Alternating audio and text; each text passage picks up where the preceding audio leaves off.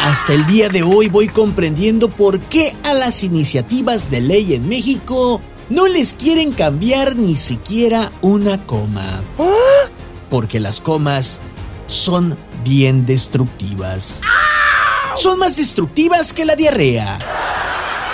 No creo que tenga que explicar por qué.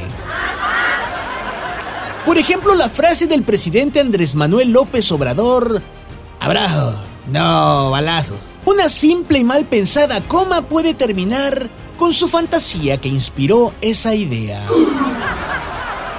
¿Cómo sonaría abrazos, no balazos con una coma? Abrazos, no. Balazos.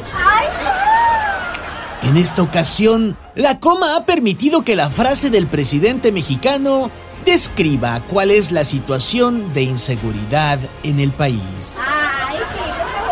Otro ejemplo de cómo una coma lo cambia todo sería la frase se equivocan menos los ciudadanos que los políticos. Si le ponemos una coma sería se equivocan menos los ciudadanos que los políticos. Un último ejemplo más de una frase del presidente López Obrador sin coma.